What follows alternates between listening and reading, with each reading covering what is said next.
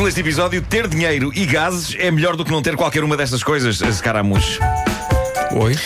Bom, finalmente, o estudo que se impunha, uma investigação levada a cabo por estudiosos da Universidade de Economia de Estocolmo e pela Universidade de Nova Iorque, conclui pessoas que ganham a lotaria ficam mais satisfeitas com a sua vida do que pessoas que não ganham a lotaria. Ah, incrível, não estava à espera. nem Por eu. Foi espera. bom terem feito este estudo. Ainda bem que fizeram. Obrigada. Foi dinheiro bem investido Sim. neste estudo. O estudo conclui ainda que as pessoas que ganham prémios na casa das centenas de milhares de dólares ficam mais satisfeitas do que as pessoas que ganham prémios na casa das dezenas de milhares. A sério? Finalmente, todas as minhas dúvidas sobre isto Este tempo todo na ignorância. Gostaria de ser cobaia deste estudo. Isto, isto leva os estudiosos a declarar ainda mais uma coisa: quem tem mais dinheiro vive uma vida mais satisfatória do que quem tem menos dinheiro. não posso crer. Ainda no mesmo estudo, as pessoas que ganham mais dinheiro na lotaria ficam satisfeitas durante mais tempo do que as pessoas que ganham menos dinheiro. Bem que realmente, coisas fascinantes. Estou quase em lágrimas. Obrigado por isto. Pronto. Uh, em breve, o estudo. Pessoas que tentam atravessar autoestradas movimentadas correm risco maior de serem atropeladas do que pessoas que estão num apartamento a ler um livro. Bom. Há dois grandes heróis da internet por estes dias. Primeiro, quero falar-vos de Heidi Mart. Heidi é uma utilizadora americana do Twitter que anteontem surpreendeu toda a gente ao escrever o seguinte. Ela, ela escreveu: É impressão minha ou acabei de levar a cabo a maior partida de Twitter de todos os tempos. E ela dizia ainda: Leiam a primeira palavra de cada um dos meus tweets para perceber. Eu li e em poucos segundos eu estava a concordar. Mais do que a maior partida que já alguém pregou no Twitter de sempre. É a melhor coisa que aconteceu nesse antro de ódio e asco que é o Twitter para aí desde que aquilo foi inventado. Mas o que é que ela fez? O que ela fez arrastou-se durante meses. O tweet mais recente dela diz em inglês aquilo que eu disse há pouco, não é? Is it just me or did I just pull off the greatest Twitter scheme of all time? Portanto, a primeira palavra é is. O tweet anterior a esse era uma mensagem de suspense. This is the moment I've been waiting for for four whole mo- months. Este é o momento porque esperei durante quatro meses. Portanto, a segunda palavra é this. Portanto, temos is this. O tweet anterior a esse dizia The best state fair food is corn. A melhor comida da feira do estado é milho. Portanto, a terceira palavra é the. The- Is this the? Eu prometo que vou ser rápido. Ela esteve quatro meses nisto e de trás para a frente para fazer sentido, lido agora do mais recente para o mais antigo. E o tweet antes deste era Real Talk, what I'm going to do when my friends no longer all live within one mile radius from me. Ou seja, conversa real, o que vou fazer quando os meus amigos não mais viverem à distância de uma milha de mim.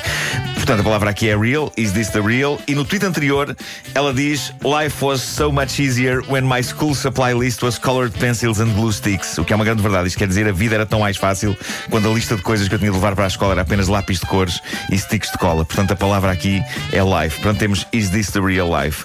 Todos sabemos o que começa com estas palavras, certo? Uh, Pedro, põe, põe, põe a tocar. Não posso crer. Portanto, o que esta rapariga fez ao longo dos últimos quatro meses foi escrever tweets sobre os mais diversos assuntos. E as primeiras palavras desses tweets, lidas agora todas juntas, resultam na letra inteira do clássico dos Queen, Bohemian Rhapsody. Uau. Pá, isso é incrível. Isto é de um empenho e compromisso extraordinários e ninguém desconfiou, nem mesmo quando ela de repente escreveu tweets tais como Scaramouche, uma personagem recorrente de palhaço no antigo teatro cómico italiano. Eu imagino que as pessoas que a seguem devem dizer mas porquê é que ela está Ela durante a quatro publicar uma meses- definição do que é Uau. A primeira palavra dos seus tweets era É isso. a letra Tem do... que, tem que ver, ver isto. Heidi, eh, Heidi escreve-se H-A-D-I-E Mart. Heidi Mart.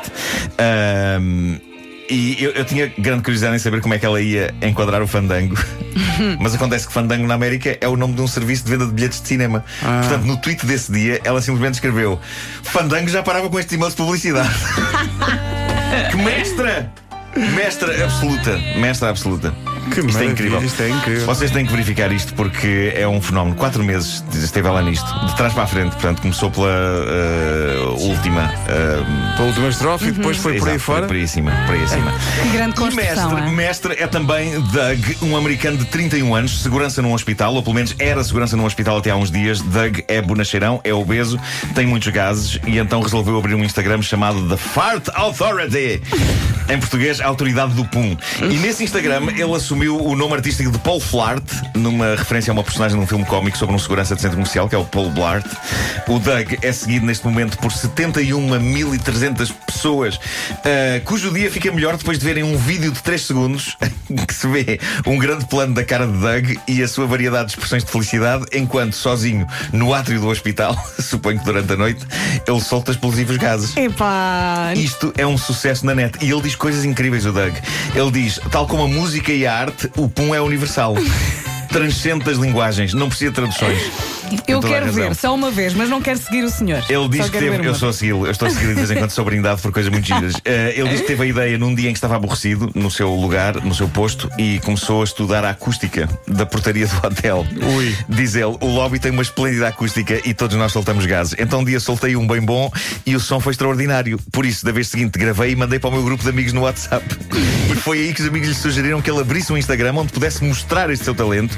E ele assim fez. E é um encanto porque ele tem um ar super fofo. É um senhor gorducho de bigode e ele tem, ele tem olhos de, de desenho animado de Disney. E tem magníficas expressões que vão desde o convicto ao surpreendido. Porque ele, por vezes, surpreende-se a si próprio com as bombas atómicas de ar que lhe saem. Ele já é considerado por peritos em redes sociais como influenciador. E a sua arte é debatida, diz este artigo que aqui tem, por entusiastas de gases. Olha, como é que ele. o- não, o cheiro é muito semelhante ao cheiro que se faz sentir em muitas redes sociais. Era isso É, que eu ia é isso, é dizer. isso, é como é que ele resolve a parte do cheiro? Não sei, mas ele, ele desenvolveu uma arte aqui. Eh, As más notícias é que, apesar da glória que ele está a viver, porque toda a gente está a falar nisto em todo lado, este Instagram acaba de lhe valer o despedimento. As pessoas não percebem quem está à frente do seu tempo. Ou neste caso, neste caso atrás. Ele é um visi... é, Ah. atrás, nesse caso atrás. sim. É isso. Ele, ele diz que não esmorece e que a autoridade do PUM irá viver para sempre. Ele diz que está a planear fazer edições especiais de férias usando uma camisa havaiana em vez do habitual uniforme de segurança. Eu acho isto fenomenal. Pode abrir um Ah, espaço vão, próprio. Vão, vão procurar da Fart Authority, Paul Flart, Paul Flart no, no Instagram. Deixa-me só terminar prestando homenagem ao fazedor de bolas de sabão gigantes mais mal-humorado de sempre. Eu conheci-o nestas férias. O meu filho ficou doido com o que ele estava a fazer. Ele tinha um balde de detergente e tinha umas cordas presas nos paus e ele molhava as cordas e levantava aquilo e sa- sabem como é que saem bolas do tamanho Sim, de carros, sim, sim. eh, bolas gigantes. E o meu filho estava eh, encantado com aquilo e ele começou a dizer: Anda cá, rapaz, anda cá experimentar isto. E, e ele fez uma coisa incrível. O senhor pôs, pôs ele próprio uma moeda dele num prato à frente dele. Foi uma maneira de, de mostrar ao mundo, incluindo a mim, que aquilo não é, não, não é borla. Não é, Exato, não, não, exato, está a trabalhar de borla. E o Pedro? E então ele está, está a ensinar o Pedro a fazer bolas gigantes e eu estou epá, loucamente a, a procurar moedas nos meus bolsos todos, porque apesar dele fazer uma coisa bonita e infantil, o homem parece-me ter um feitio terrível. E o, o meu pobre filho está a tentar fazer uma bola gigante com paus e cordas e está-lhe a dizer: Não tem jeito nenhum para isto! És o pior a fazer bolas de sabão e a autoestima do meu filho a descer. E tu não lhe roubaste a moeda? e eu à procura de moedas e ele diz: Já, já percebi que não há moedas ainda por cima. Ah, sorte malvada. Ah, e, e eu a pensar: Mas de que conto dos irmãos Grimm saiu este fazedor de bolas de sabão? Ah, e a única coisa que eu encontro na carteira é uma nota de 5 euros. E tolhido pela culpa e pelo medo, eu acabei a dar os 5 euros ao homem. A E eu? E ele ficou mais simpático e disse o seguinte: É que eu sou o melhor, meu amigo. O que eu tenho é um dom. Pronto. Amália Rodrigues das bolas de sabão. Não é o dom da simpatia. Ai, que horror. Claramente não é. Eu não só não lhe dava dinheiro, como ainda lhe roubava o Eu balde. estive quase para lhe dizer: Eu também não se zangue com o meu filho, porque se ele soubesse fazer, quer dizer que não era assim um dom tão grande como isso. Ai, que nervos.